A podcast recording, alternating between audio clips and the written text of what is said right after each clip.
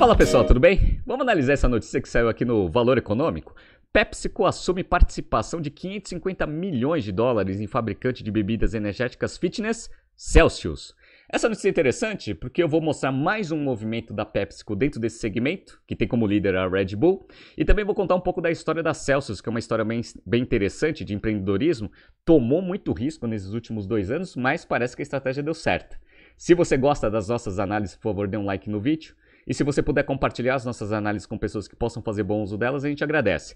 Queria também eh, mandar um abraço para as turmas de terça e quinta noite que terão início hoje do General Business Program, nosso curso de generalista de negócios. A gente já deu início às turmas de sábado, já demos início ontem às turmas de segundas e quartas à noite e hoje a gente finaliza a inauguração de todas as turmas do segundo semestre.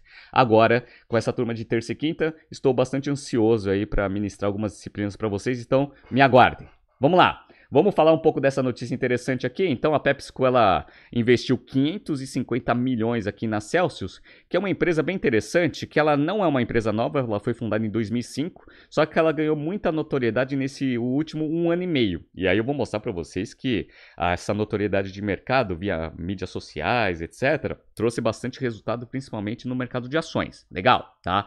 Então, para quem está assistindo aqui no YouTube, eu estou mostrando o site da Celsius, eu não conhecia, até porque a operação é extremamente concentrada no mercado norte-americano. Então, qual é o grande diferencial aqui desse produto? É que ele é um produto energético que tem baixíssimas calorias. Então, a princípio, ele é um produto saudável e que traz bastante energia aí para quem quer acordar de manhã ou eventualmente aí ficar acordado à noite mais horas aí trabalhando ou fazendo exercícios. Legal, tá?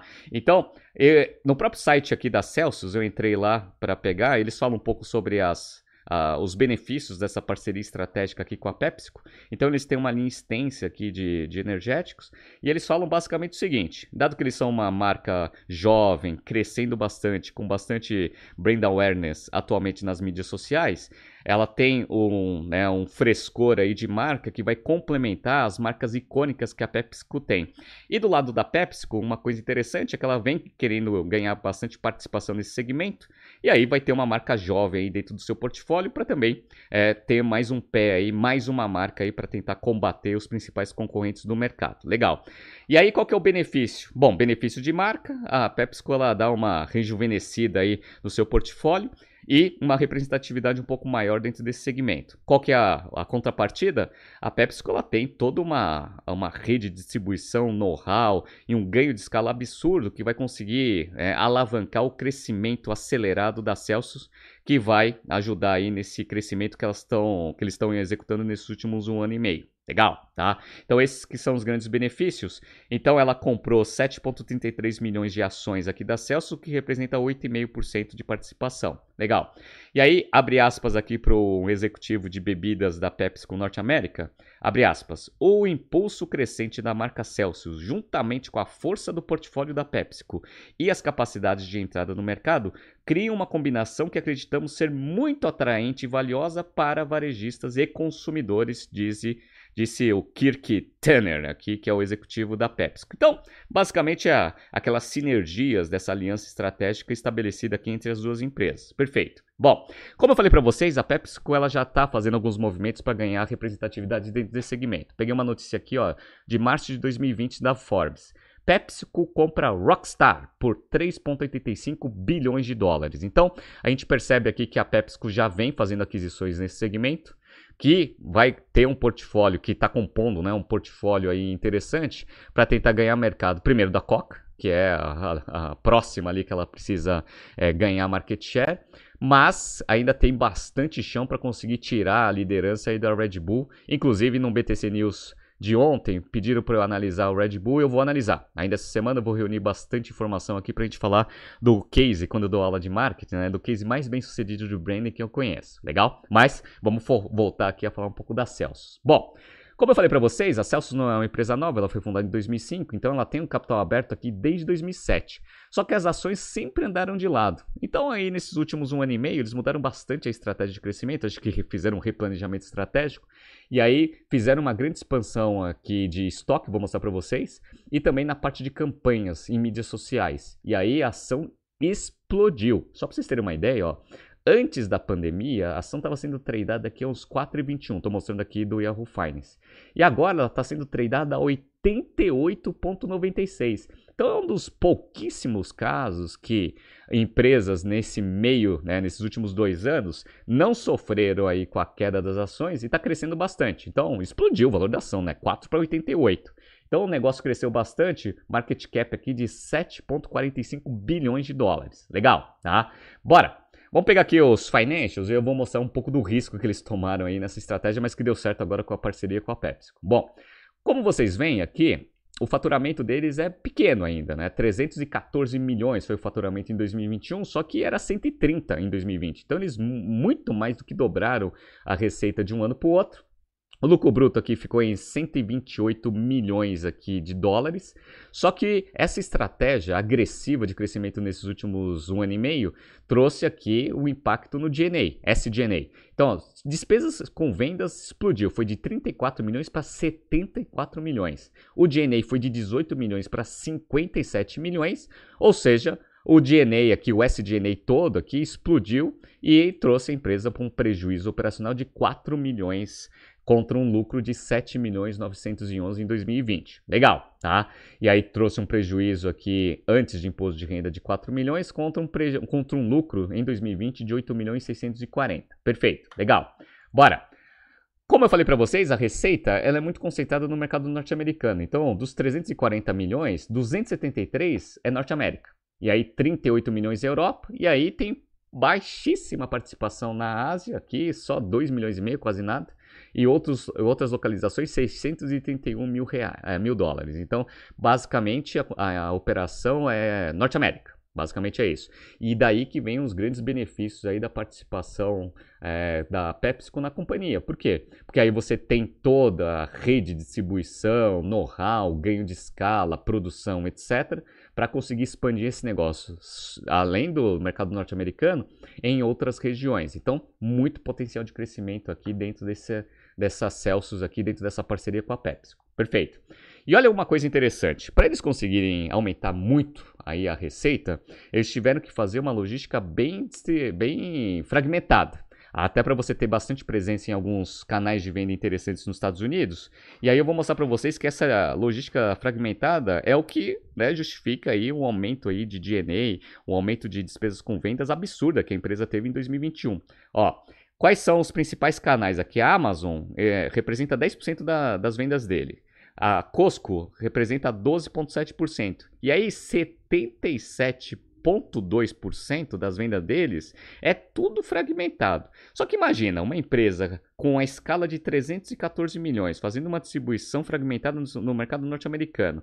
Provavelmente ela deve ter um custo de distribuição extremamente alto, porque quem vai fazer a distribuição não vai ter acesso como um dos principais clientes, então o custo vai ser extremamente alto, e isso daí trouxe aí a empresa para esse prejuízo em 2021. Legal. Mas é o risco que eles tomaram. A gente precisa ganhar capilaridade, a gente precisa colocar o nosso produto em cada vez mais pontos de venda para conseguir crescer. E uma coisa que é interessante, a Amazon divulgou aqui que a primeira marca de energéticos que ela vende lá na plataforma dela, lá nos Estados Unidos, é Red Bull.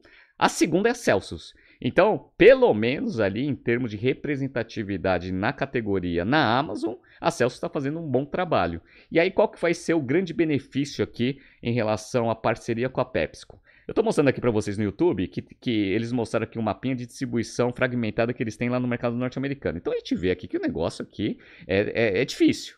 Para você ter tantos pontos de distribuição, postos avançados, centros né, de armazenamento, etc., para uma empresa que tem uma receita tão baixa, o custo deve ser altíssimo. Agora não. Agora você vai colocar toda essa distribuição concentrada aqui na rede da PepsiCo, que já vai distribuir, além de Celsius, uma cacetada de outros produtos. Então você reduz bastante o custo logístico, consequentemente aumentando bastante a rentabilidade.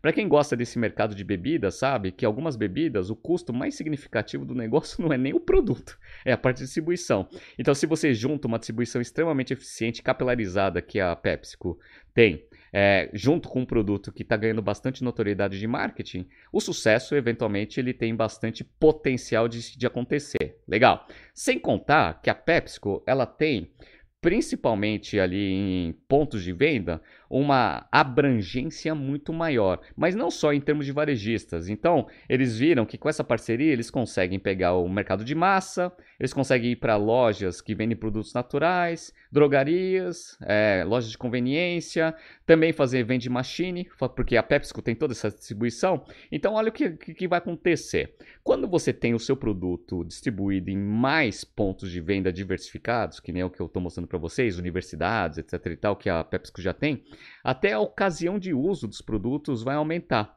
E isso é importante. Por quê? Porque aí você consegue, além de ter uma exposição de marca muito mais capilarizada, ainda a ocasião, a quantidade de ocasiões de uso vai aumentar também. Porque se você quisesse tomar Celsius ali nos Estados Unidos, ou você comprava via Amazon, ou você eventualmente ia ali para os pontos bem é, restritos que vendem esse tipo de produto. Agora ele vai estar em todo lugar vai estar em todo lugar. Quem gosta bastante de Celsius, a, o potencial de aumento de consumo dos clientes atuais já aumenta, sem contar, obviamente, a aquisição de novos clientes. Então, esse negócio aqui vai ser sensacional para essa marca. Legal. Qual foi o risco que eles tomaram aqui? Eu vou mostrar para vocês o risco que eles tomaram nesse crescimento, olhando a demonstração de fluxo de caixa. Então vamos lá. Ó. Qual foi o problema? O problema de 2021 é que, apesar de ter tido um lucro líquido positivo por causa de ajuste ali no imposto de renda de 3,9 milhões de dólares, apesar do lucro operacional ter sido negativo em 4 milhões, eles queimaram 96 milhões de dólares no ano de 2021. E o grande ofensor, eu estou mostrando aqui no YouTube, ó, 175 milhões foi aumento de estoque. E aí você pega aqui o balanço aqui, ó, você vê a posição de estoque no dia 31 de 12 de 2021 tinha sido 191 milhões de dólares. Se eles tiveram um giro em custo no ano de 2021 de 182 milhões mais ou menos, eles têm mais de um, eles terminaram o ano passado com mais de um ano de estoque. Olha o risco que eles tomaram. Então apostaram muito em estoque, confiando que eles iam conseguir distribuir esse negócio e acelerar bastante a venda. Tudo bem que esse não é um produto extremamente perecível, né, que tem aí uma data de validade muito curta em relação à produção, mas eles tomaram muito risco. Eles tinham 18 milhões de estoque no final de 2020, agora está 191. Que bom que eles estabeleceram essa parceria aí com a PepsiCo, então já tem bastante produto aí para conseguir fazer a distribuição e já testar aí a parceria com a rede de distribuição da PepsiCo, né? Mas tomaram muito risco, mas deu certo. E quando você pega aqui a composição desse estoque, 123 milhões é produto acabado, só 70 milhões é matéria-prima. Então eles já estavam ali com 123 produtos já pronto aí para distribuir.